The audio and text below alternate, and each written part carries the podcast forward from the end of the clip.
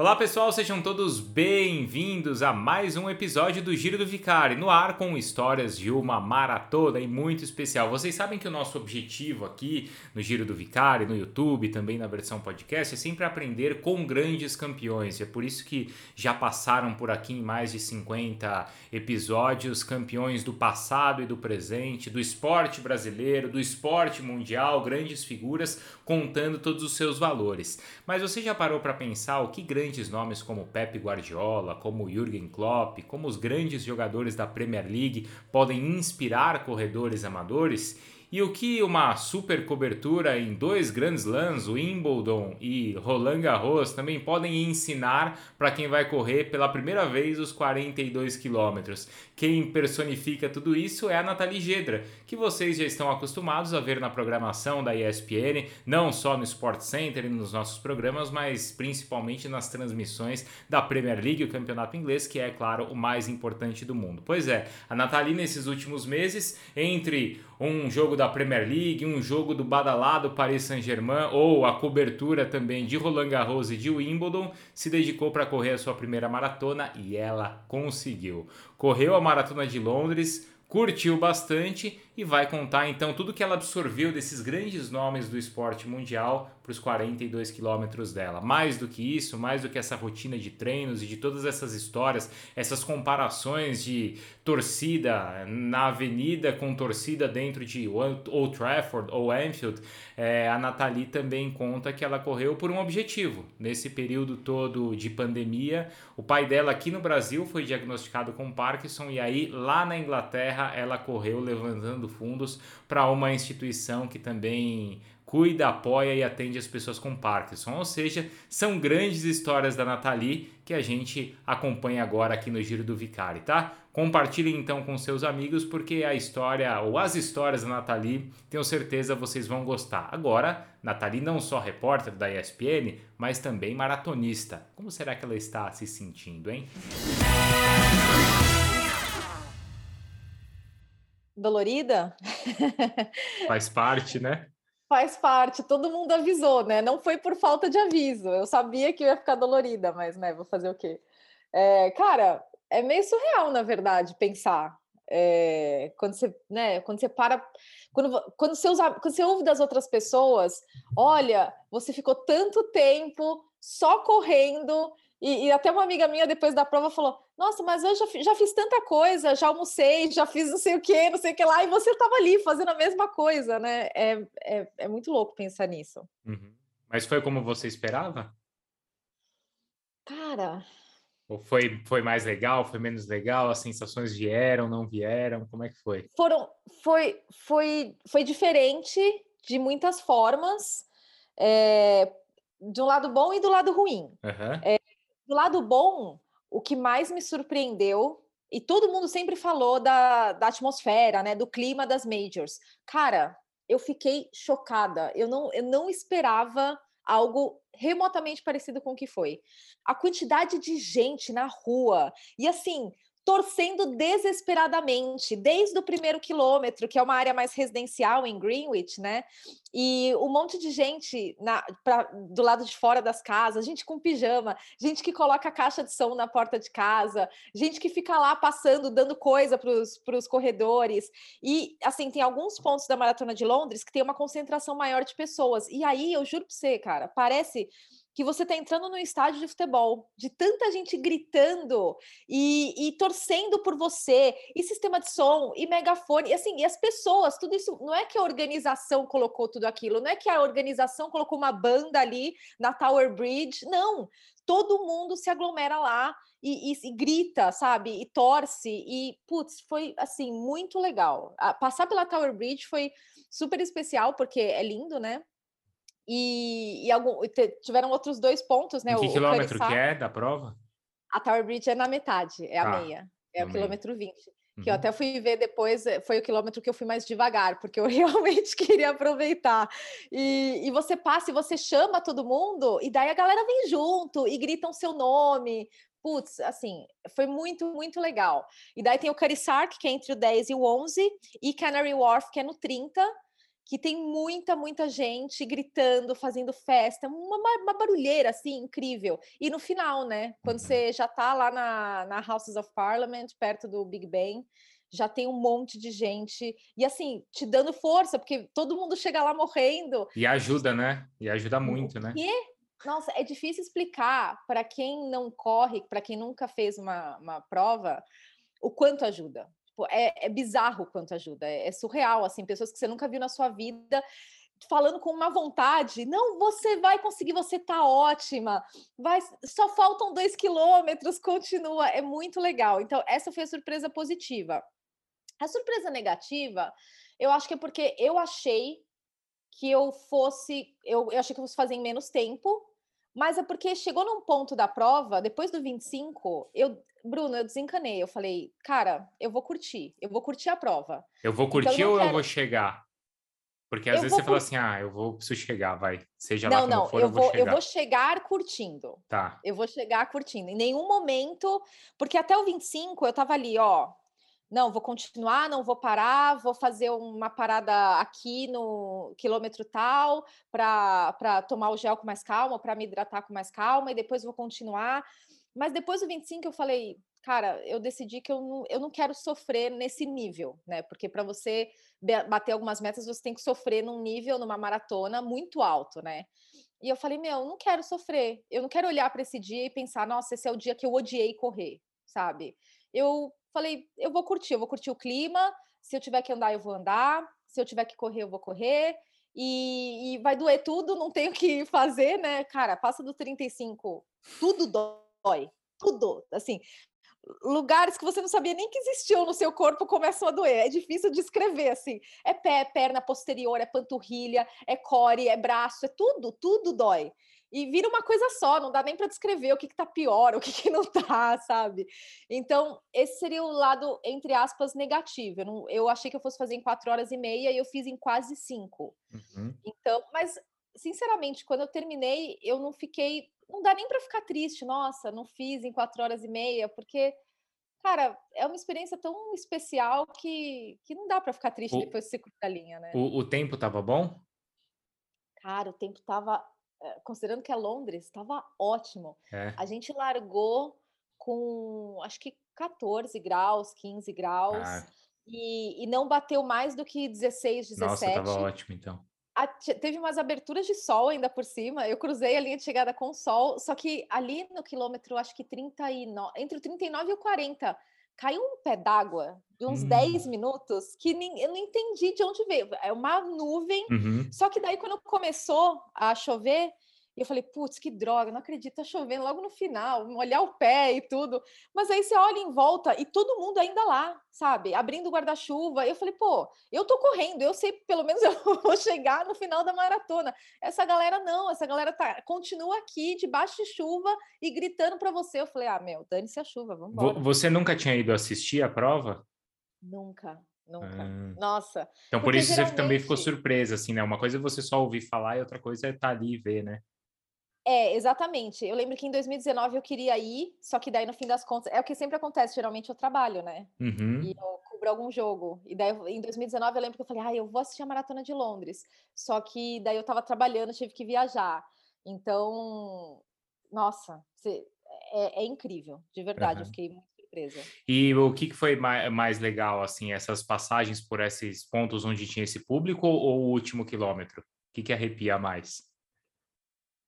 Eu Ou a largada? A largada também é especial, né? A largada é legal, a largada é bem especial. Principalmente, foi super organizada, né? Porque por conta da pandemia, eles, eles pediram, eles fizeram largadas por ondas. Uhum. Então, você largava em. Você não, lar, não largou todo mundo de uma vez, né? Largou por, por acho que 16 ondas, se eu não me engano. E, mas eu acho que os pontos eram mais especiais, porque às vezes você vinha naquele momento se arrastando, cansado, é. e daí você virava uma esquina e já começava a ouvir o barulho, e daí você pensa, nossa, tá vendo? É por isso que a gente faz prova, né? É por isso que a gente se propõe a fazer essas coisas, porque a energia é incrível. A, a chegada, você sabe que vai ser especial, você sabe que vai estar tá lá. É, agora, no, no, trajeto é tudo muito imprevisível, né? Então, é, é, é o mais legal, com certeza. Você acha que dá para comparar um pouco assim disso que você viu ali, ou você sentiu com que um cara deve sentir jogando num estádio cheio? Tipo, um cara no Old Trafford, um cara no, é, no em Anfield. E são estádios tão mágicos que você está tão acostumada a ver. Dá para comparar alguma coisa? Eu fiquei pensando nisso, parece até besta, né? Porque as, eu fiquei pensando, gente, imagina um jogador de futebol ouvindo um estádio inteiro cantar o nome dele. Se eu fico feliz aqui que 10 pessoas estão gritando meu nome, que eu nunca vi, imagina um jogador de futebol. É porque para eles já está dentro da descrição do, do trabalho né, deles. Eles vão ser aclamados e, e, e para a gente não, né? Para a gente, imagina, quando que você vai ter seu, seu Nunca tanta gritado? gente gritou nosso nome, né? Nunca, nunca na vida nunca tanta gente gritou nosso nome. E daí eu fiquei pensando nisso. Eu fiz essas relações, né? Porque como eu trabalho com esporte, eu ficava até de atmosfera e de energia, é, ficava pensando, ah, nossa, fico imaginando realmente para o jogador como deve ter sido um trabalho mental forte, jogar uma temporada inteira com estádio vazio, jogar jogos grandes com estádios vazios. Porque para a gente que está correndo, a gente já sente essa diferença do treino ou, ou por, de uma prova virtual para essa, imagina para um jogador de futebol. Eu, eu fiquei fazendo essa relação muitas vezes. Inclusive, nesse ano, eu fiz, nesse ano, é, eu fiz uma meia virtual. E foi uma meia virtual super é, organizada, porque é uma meia grande, né? É a Royal Parks aqui. E, e, eles mandaram até número de peito, eles fizeram um aplicativo, e daí tinha largada virtual no mesmo horário, e muita gente foi fazer a prova, ou parte da prova, né? Eu fiz boa parte da prova no Hyde Park, uhum. que é o maior parque aqui de Londres. E daí, como eles mandaram o número de peito, tinham muitos corredores usando o número de peito também. Então, isso ajudou, porque a gente se cruzava e todo mundo se incentivava, né? Batia a palma um para o outro. É... Então, essa interação faz, faz muita, muita diferença, né? É, é surreal pensar nisso numa escala maior. É, às vezes a gente fala, ah, não, o cara está acostumado, acho que o público não é tanta diferença assim, mas sentindo um pouco, né, o que às vezes a gente sente numa corrida, vê que para os caras deve ter sido bem, bem diferente como ajuda, né? Como empurra, Nossa. como. E teve uma outra coisa que eu fiquei pensando muito dessa relação com futebol e corrida. Tem várias coisas. Hoje é, é, muito engraçado, às vezes, quando eu faço entrevistas e eu ouço algumas coisas de treinadores e de jogadores, e eu não sou estou bem longe de ser atleta profissional, bem, bem, bem longe, milhas de distância, mais de 26 milhas. é, mas é essa coisa do. Sempre quando eu ouço eles falando, sempre quando eu ouço agora eles falando, é um jogo de cada vez, não dá para pensar no, no jogo do contra o Manchester United, que é, sei lá, o Klopp falando, não dá para pensar no jogo contra o Manchester United, que é no final de, é, no final de outubro, tem que pensar no próximo jogo. E o Guardiola também é um mantra dele: próximo jogo, próximo jogo, próximo jogo. E é muito verdade isso, né? Porque quem faz prova de longa distância sabe que se você começa a pensar no final, você pira, você não chega, sua cabeça não te leva até lá. Eu sempre fraciono as provas, né? E acho que a maioria das pessoas faz isso, né? Tipo, você vai correr uma meia, você não, você não larga pensando no 21, você larga pensando no 5. Aí depois você pensa no, sei lá, no 9, quando você vai tomar o primeiro gel. Ah, vou chegar até o 12, que eu lembro que teve um treino de 12 que eu fiz, que eu fui muito bem, então vou com essa sensação. Ah, vou até o 15, porque o 15, né, é, geralmente é o treino mais longo, 15 e 16. Então, e a maratona é a mesma coisa, numa proporção ainda maior. Então, quando eu ouço hoje jogadores, treinadores falando isso, eu, eu entendo muito, eu não, eu não vejo mais, ah, nossa, mas isso é papinho. Não, é verdade, é real, é muito real. E, e outra coisa que eu também pego muito, eles falando muito de processos, né? Tem que confiar no processo. Eu via muito isso da comissão técnica da seleção, e eu via muito isso também do de jogadores, assim, do Fernandinho, o pessoal do Manchester City fala muito disso, né? Do processo, porque, né, são anos de, de do mesmo trabalho. E, cara, é verdade, você tem que confiar no processo, porque as, os resultados vêm do processo, né? Você vive a sua maratona no processo. Você não vive a sua maratona no dia, né? Então, hoje, quando eu ouço nas entrevistas, ah, não, porque eu falo, tem que confiar no processo, a gente está no meio do processo. Eu falo, gente, é verdade, vamos confiar no processo, isso. é isso mesmo, sabe? É. É Você não vai, né, de uma hora para outra correr os 42 quilômetros, tem, cara, semanas, tem tantas casinhas que você tem que caminhar, né? E, e tanta coisa que vai dar errada. Pois é, também, também, né? E você, de repente, ter que se virar, né, se reinventar, ó, uma derrota aqui, mas espera aí, eu preciso agora amanhã dar a volta por cima na rodada seguinte, né? E também aprender com isso, né?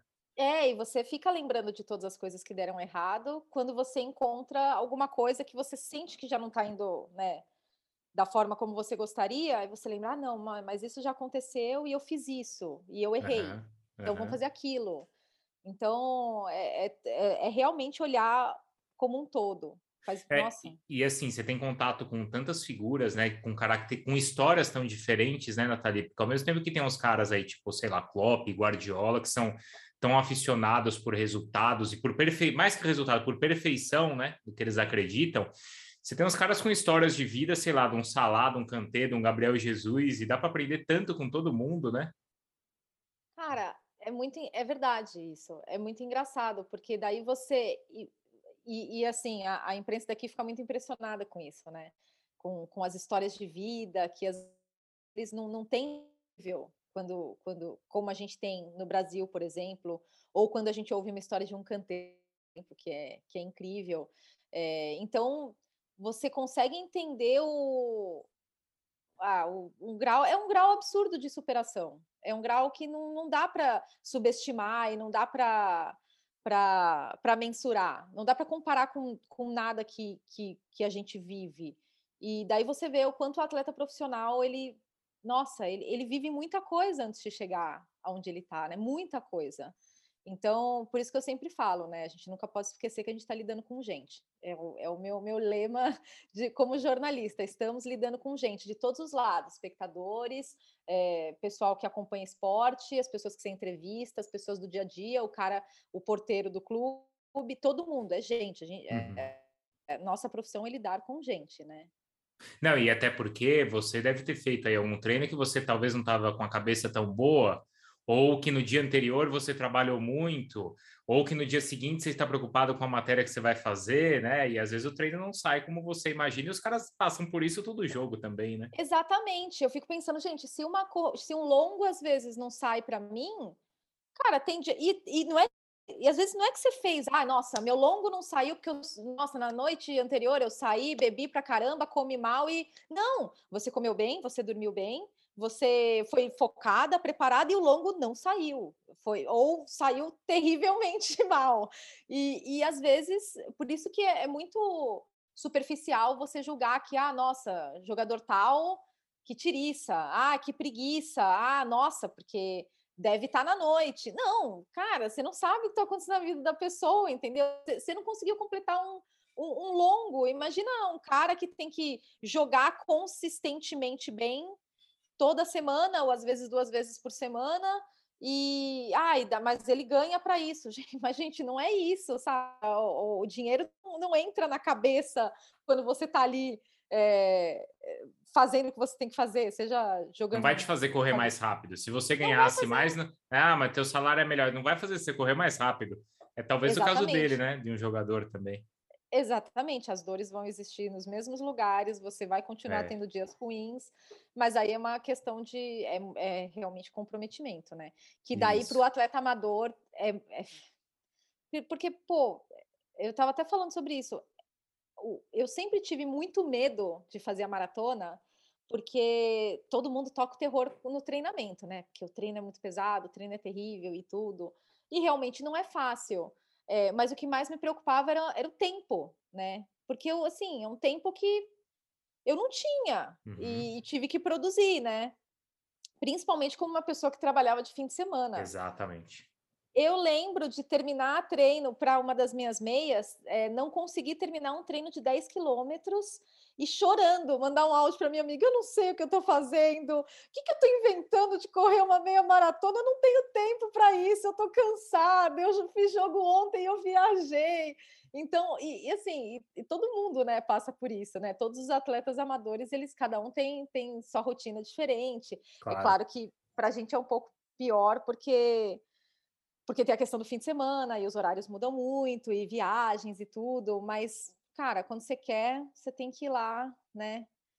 Encaixando na rotina. Eu cobri dois grandes lãs e eu acordava às seis da manhã para conseguir correr antes de trabalhar 12 horas, porque os dias no Grand Slam era, eram muito, muito longos. E não tinha o que fazer, porque era um período importante de treinamento. E eram dois grandes lãs, foram quatro semanas de tênis. Então, em algum momento você vai, você vai ter que sacrificar, né? Não, não, vai, não vai ter jeito, mas aí você tem que querer muito. É o que eu falo. Se, querer, se quiser mais ou menos, não, não, não faz. Mas acho que essa da nossa profissão, assim, a principal diferença, porque, claro, toda a maioria dos atletas amadores, pelo menos a maioria tem, trabalha, né? E precisa se dedicar Sim. e trabalha 12, 14 horas. Mas nosso é o final de semana, onde normalmente tá até o treino mais desgastante, né, Nathalie? É. E se não é no sábado, é no domingo, mas, ah, beleza, se você tá de folga no domingo, você trabalhou pra caramba no sábado e de pé. Ou você fez o treino longo aqui, enquanto tá todo mundo indo descansar, você tá de pé no estádio ali, você não descansa. Exatamente. Alguns longos eu tive que puxar. Eu conversava com meu treinador, né? Porque já conhece minha rotina. Aí eu tive que tinha que puxar para sexta-feira. Olha só. Só que daí eu ia Olha. fazer quatro treinos de corrida. Eu ia ter que dar um jeito de fazer segunda, terça, quarta e sexta para ter um dia de folga entre Sim. quarta e, e, e a sexta-feira, né? É, e daí eu, eu lembro que eu fiz o meu treino de 25 assim, puxando um pouquinho né? Vou puxar para sexta-feira, porque sábado eu vou viajar e domingo eu vou viajar. E, as, e dias de jogos para gente, eles são muito longos. Como a gente trabalha sozinho, né? É, o dia começa muito cedo e termina muito tarde. Quando você vai viajar, você acorda muito cedo e você chega em casa só tarde da noite. Então não é que, ai, nossa, é que eu cheguei cansada e não fiz. Não, não existiram horas no dia para você fazer o longo. Então, e às vezes, quando, eu, quando ele me mandava planilha assim, eu tive que negociar várias coisas da planilha. Não é porque eu estava tentando dar migué no treino, é porque eu ia, sei lá, ia estar numa cobertura. Sim. E eu falava, tá, vamos tentar puxar esse treino. E, e, eu, apavorada com o treino de 32, né? Eu, ai, o treino de 32, e eu olhando, e eu, olha a tabela, olha a tabela da Premier League, aí olha a tabela da Liga. Meu Deus, cadê o treino de 32? Onde que eu vou colocar ele aqui, sabe? É, é uma loucura. Os nossos fins de semana são um absurdo. Então, por isso que eu falo, quem que se você quer fazer, uhum. você consegue se organizar. Às vezes é muito difícil, mas, cara, se eu conseguir me organizar com dois grandes lãs, uma Premier League, tirei férias, tirei férias no meio e treinei nas férias, sabe?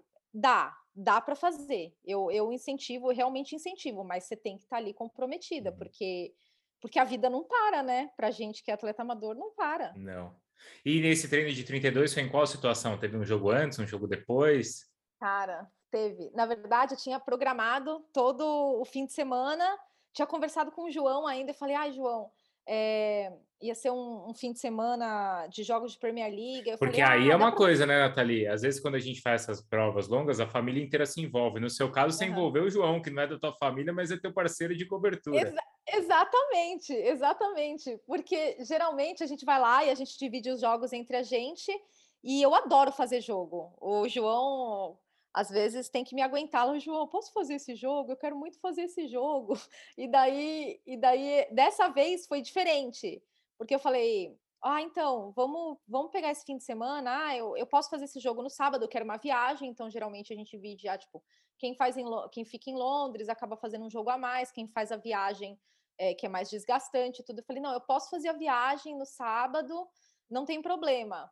E daí eu falei, ai, ótimo, então o domingo vai estar livre para o treino de 32. Só que daí chegou mais perto e a ESPN pediu uma viagem para Paris para cobrir o PSG. E daí eu já pensei, ah, o longo, e agora? O que, que eu vou fazer com os 32? Aí eu olhei, ai tá, o jogo era sábado. Eu falei, ah tá, então tudo bem, o jogo é sábado.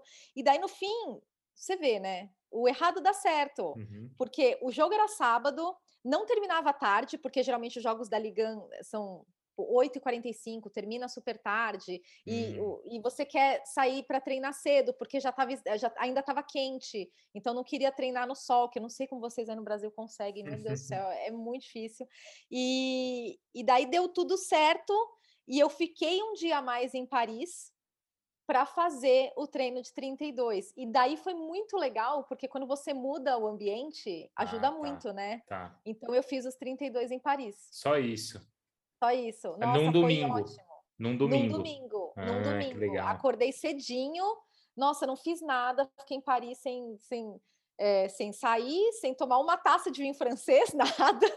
E, e daí no dia seguinte acordei e acordei cedo e fui fazer o treino e foi muito legal. E você sabia o percurso lá? Como é que você fez? Eu sabia mais ou menos porque eu sabia uma parte do percurso porque durante Roland Garros eu treinei lá. Tá, né? E, entendi. fiquei, e, e o complexo de Roland Garros é do lado do estádio Do do, estádio. PSG, né, do Parque dos Príncipes. Então tem lá tem um parque que é o maior parque da cidade, que é o Bois de Boulogne, e é enorme e é perto do hotel. Então eu falei, ah, beleza, então eu vou fazer 15 aqui dentro, depois eu vou para a beira do rio e daí eu faço e vou dar a volta. Eu me perdi um pouquinho, mas faz Nossa. parte, né? É longe, hein, Nathalie? 30 É quilômetros é coisa, hein? 32. É, É, é coisa. é, é, é coisa, mas sabe que foi melhor do que eu imaginei, porque todo mundo fala tanto do treino de 30, de 32, que falam que é o pior, que, nossa, eu vi umas histórias, eu terminei chorando, pensando, eu nunca vou terminar uma maratona. E, e eu acho que a mudança de ambiente acabou me ajudando bastante. Uhum. Com os tenistas, porque tênis é muito mental também, né? E eles Ai, também nossa. viajam muito e, e é, um, é um ponto atrás do outro, né? Não é nem um jogo atrás do outro, é um ponto atrás do outro. Deles você conseguiu absorver alguma coisa? Muito, muito. É legal você perguntar isso, porque cobrir Roland Garros e cobrir o Wimbledon, um na sequência do outro, foi uma das experiências profissionais mais legais que eu tive. Eu realmente amei, envolvi muito, e são coberturas muito intensas, porque você, assim, foi uma cobertura muito intensa porque eu fiz para várias ESPNs no mundo inteiro e porque você fica muito tempo em contato com o esporte, é um, é um mergulho, é uma inserção absurda. Os dias são muito longos, os jogos começam às 11 e aí às vezes terminam em Roland Garros tinha night session, então às vezes ia até meia-noite. É, é- é- é surreal, só que o tênis me ensinou muito em relação à força mental. Hoje eu falo que não existe nenhum esporte que exige tanto mentalmente quanto o tênis, porque você está lá sozinho, você tem que tomar uma decisão a cada, a cada bolinha que você devolve.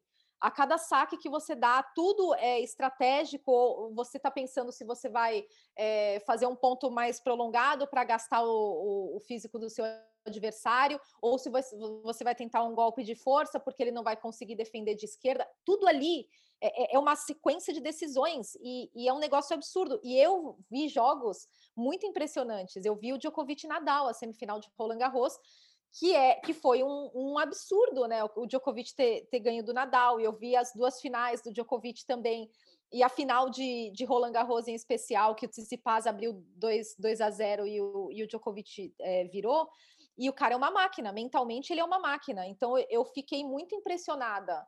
Um, com, com essa força mental, e dois, cara, com o impacto no corpo. E daí eu até conversava um pouco com os, com os atletas, com os tenistas brasileiros, e porque e até a mudança de superfície é muito agressiva. Não é só que o tênis por si só já é muito agressivo, mas a mudança de superfície, os movimentos mudam completamente. E, e não- na grama aí você tem que mais, eh, no, no saibro você desliza mais, então eh, exige, exige outros músculos. E, e- e eu, às vezes, me queixando de uma dorzinha, eu falando com o demolineiro, eu, ai, cara, tô com uma dor no quadril. Ele, já senti essa dor no quadril, sabe o que você pode fazer? E daí me passava umas dicas. Ele, ah, faz uma soltura ali com uma bolinha, você tem uma bolinha, não sei o quê. Então, eh, o tênis me ensinou muito, muito sobre, sobre força mental. Eh, são ali cinco horas, quatro horas, às vezes, dentro de uma quadra, tomando decisão o tempo todo. Isso, exatamente. Você toma decisão o tempo o tempo inteiro, né? todo. É, É é uma, surreal.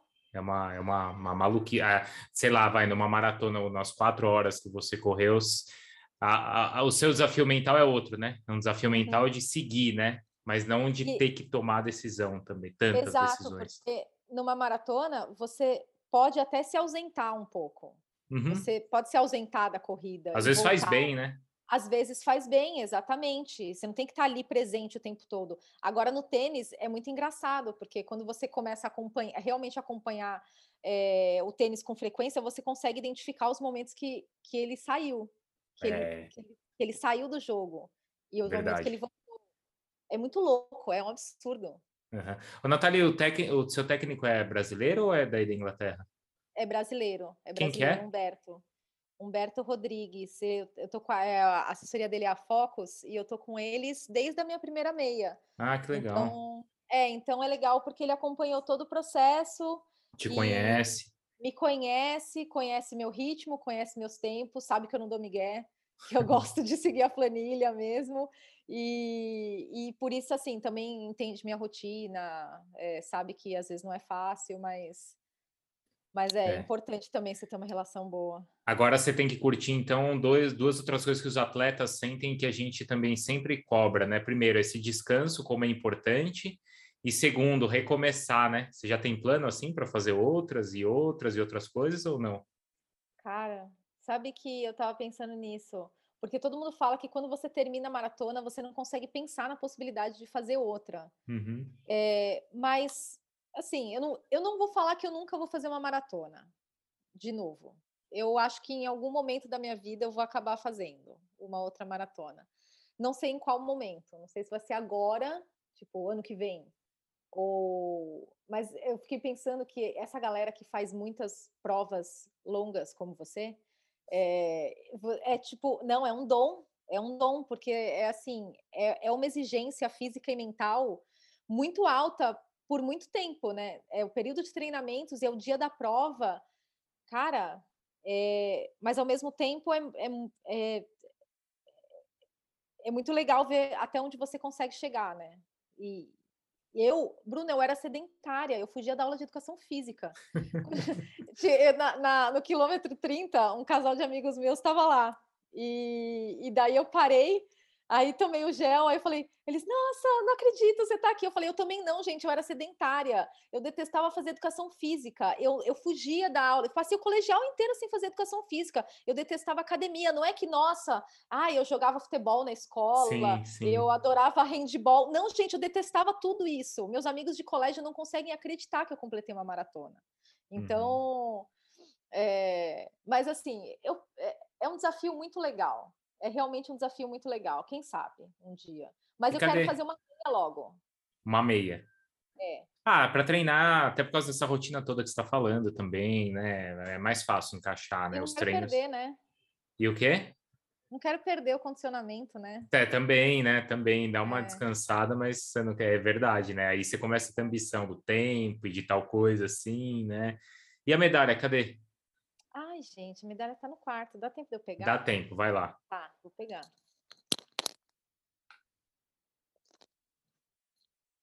Teria sido mais rápido se quando eu, eu levantei, eu lembrei que eu fiz uma maratona ontem. Lembrou, eu falei, é. gente, o que você, o que você tá fazendo? Você vai correr pela casa? Aqui a medalha. Aê, Bonita. olha, linda. Linda. Linda demais, grandona, né? Pesadona, é. Nossa, que legal. Pintada. Linda. Eu ia até encerrar a entrevista com a medalha, mas eu esqueci de te perguntar uma coisa. Você ainda, ainda aproveitou para fazer, para ter, um, ter uma, uma história beneficente também na sua corrida? Ai, sim, Bruno. Isso é muito legal da Maratona de Londres. Outras provas também têm isso, mas aqui na Inglaterra isso é muito forte que é correr provas por instituições de caridade. Uhum. Então, aqui, Londres especificamente, a Maratona de Londres, ela é a que é, é muito difícil você conseguir uma vaga no sorteio, não é impossível, mas é muito difícil. E a maioria das vagas você corre por instituições de caridade. Então, no dia da prova, você vê muita gente correndo por pessoas com foto de alguém, com mensagem nas camisas. E daí você tem que você tem um, um, uma meta de, de valor para você levantar para a instituição que você que você escolhe. E, e não é assim, ah, vou escolher uma instituição, as metas são altas, né? É bastante dinheiro, é geralmente entre 2.000 e 2.500 libras. E, geral, e não é, ah, não, vou escolher essa, essa daqui porque é a que tem vaga. Não, você tem que ir lá, conversar com a instituição, contar a sua história. Você tem que se falar envolver. qual é a sua relação. Que legal. Você tem que se envolver. Que legal. Então, assim, é, eu escolhi Parkinson porque meu pai tem Parkinson e ele foi diagnosticado há pouco tempo. Então, esse período todo de pandemia, eu não vi meu pai ainda, porque fiquei com muito medo de ir para o Brasil, e, e foi nesse período que ele foi diagnosticado com Parkinson. Então, ainda não vi meu pai é, com Parkinson.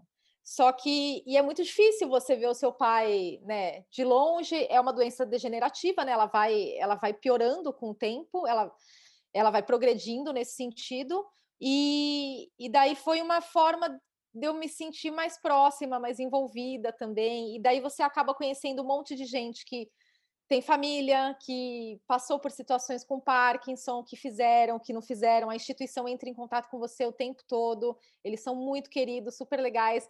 Eles estavam num dos cheering points, é, no quilômetro 28, eles estavam lá torcendo para todo mundo. E daí eles te mandam a camiseta. É, e você quer correr por aquela instituição, porque você se envolveu com aquilo. E é muito legal esse clima. Eu ouvi muitas histórias, muitas histórias de gente.